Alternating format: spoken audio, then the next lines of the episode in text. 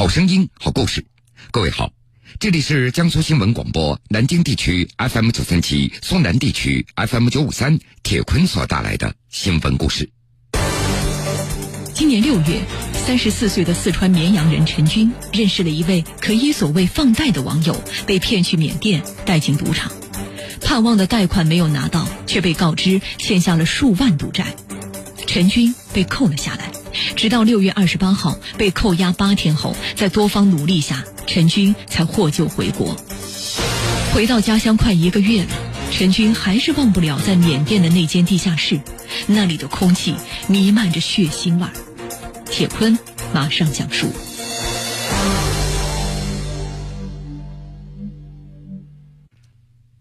六月二十一号，五十五岁的四川绵阳徐家镇农妇王玲花。他突然接到一个陌生的来电：“你儿子陈军欠了五万元的赌债，赶紧还钱，不然就打死他。”听到这样的语气，王玲花他认为是个骗子，干脆就把电话给挂断了。第二天，陈军的表妹小丽的微信也收到一个申请加为好友的陌生人，上面写着：“你哥哥在我的手上。”小丽赶紧把对方加为了好友。然后他收到一个小视频，打开视频，小丽傻了。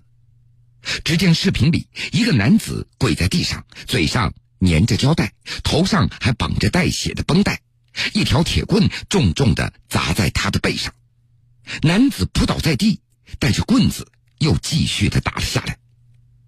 小丽一眼就认出倒在地上的正是自己的表哥陈军。刚开始他还以为表哥被人绑架了。后来，对方说陈军现在人在缅甸，欠下了五万块钱的赌债，让家里人快点准备，不然不知道陈军还能够活几天。另外，对方的态度始终嚣张，并且不断发来威胁，说陈军已经在境外了，不是在中国报警就能够解决问题的。小丽赶紧把收到的视频转给了陈军的母亲王玲花。王玲花，她这才意识到儿子的遭遇是真的。看过那段视频，王玲花她觉得非常的心疼。陈军是家中的独子，已经成家立业了，那是家中的顶梁柱。作为母亲，她怎么能够受得了那种场面呢？事发以后，表妹小丽一直在跟对方联系周旋着，希望能够宽限一点时间来凑钱，但是遭到对方的拒绝，并且威胁。如果不给钱，就要打死陈军。而与此同时，各种殴打陈军的视频还在不断的发到小丽的手机上。由于陈军的爸爸远在新疆做保安，在家里也并没有过多的经济来源，这怎么样也凑不够对方所要求的五万块。就这样过了五天的时间，六月二十六号，考虑再三，王玲花向绵阳市徐家镇派出所报了警。接报以后，绵阳市公安局确认陈军是由云南省瑞丽市解告边境非法出境的。一天以后，陈军被解救回国。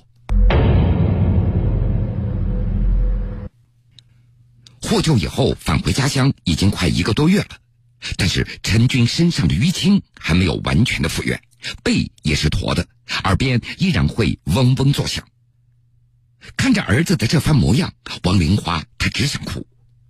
用这位母亲的话说：“儿媳妇也跑掉了，儿子活下来可能也是个残疾人，这日子没法过了。”而陈军他自己也时常的会想起自己在缅甸的那八天的经历，他一度把对方当作恩人，哪曾想自己却走进了人间地狱。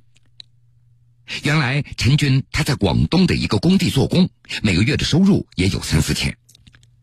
因为有了孩子，他就想多挣一点钱，打算盘下老乡的一家饭馆。由于资金不够，陈军打起了小额贷款的主意。搜索 QQ 以后，陈军就加入了一个贷款群。很快，一个叫做张伟的人加了他的微信，告诉陈军说他那儿有来钱快的办法。提供无息贷款，让陈军去缅甸。当陈军还在犹豫的时候，对方抛出了免费包来回机票的这样的条件，并且还对陈军说：“你看，你也不吃亏呀，就算你觉得我骗你了，你也没有损失什么，一分钱也不用你出。就这样，陈军的心动了。在翻拍了自己的身份证交给对方以后，陈军果然拿到了机票。六月二十号，陈军前往云南芒市，并且由人接机从瑞丽市解告边境非法出境，到了缅甸。到了异国他乡，那就身不由己了。陈军他并没有拿到盼望的贷款，却被带进了一家赌场里。他被要求到前台登记来取筹码进行赌博。在跟几个中国人玩过几局以后，陈军他赢了不少。小伙子，你手气不错嘛，到那边去玩吧。几个壮汉拍着陈军的肩膀，把他支开到一台赌博机前，单独的玩了起来。直到夜晚十一点钟了，陈军也不想玩了。但是这个时候，他却被告知已经欠了五万块钱的筹码。这完全是对方说多少那就是多少，这根本就没理可讲。陈军他想反抗，但是却被拖进了一个仓库的地下室。一进去地下室，陈军他就闻到一股血的味道，腥臭腥臭的。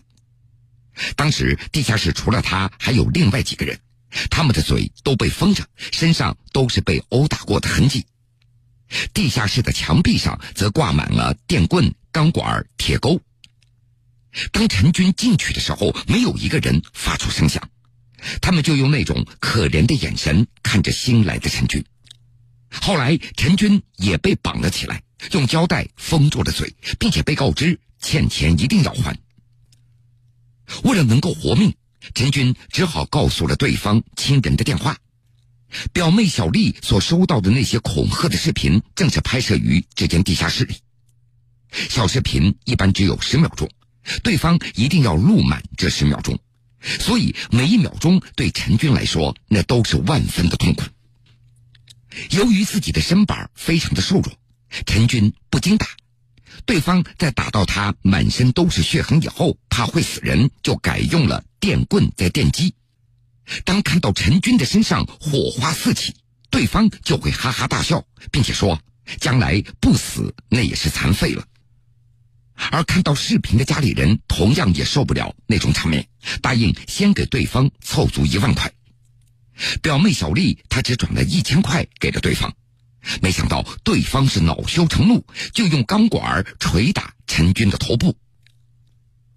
其实拍摄被殴打的视频，那是地下室每个被困者他们共同的经历。按照陈军的说法，所有的被困者每天都要遭受着暴行。程度和频率要看对方的心情，有时候一两天什么钱都没有收到，他们就会把所有人痛打一顿，或者逼着你吞下排泄物。陈军他也知道这是对方的一种威胁，目的只是为了让亲属再也忍受不了这种血腥的场面，尽早的把钱给打过来。地下室里还有一部电脑，每个人的身份证那都要上报。赌场的人员什么钱都没有收到，他们就会把所有人痛打一顿，或者逼着你吞下排泄物。陈军他也知道这是对方的一种威胁，目的只是为了让亲属再也忍受不了这种血腥的场面，尽早的把钱给打过来。地下室里还有一部电脑，每个人的身份证那都要上报，赌场的人员。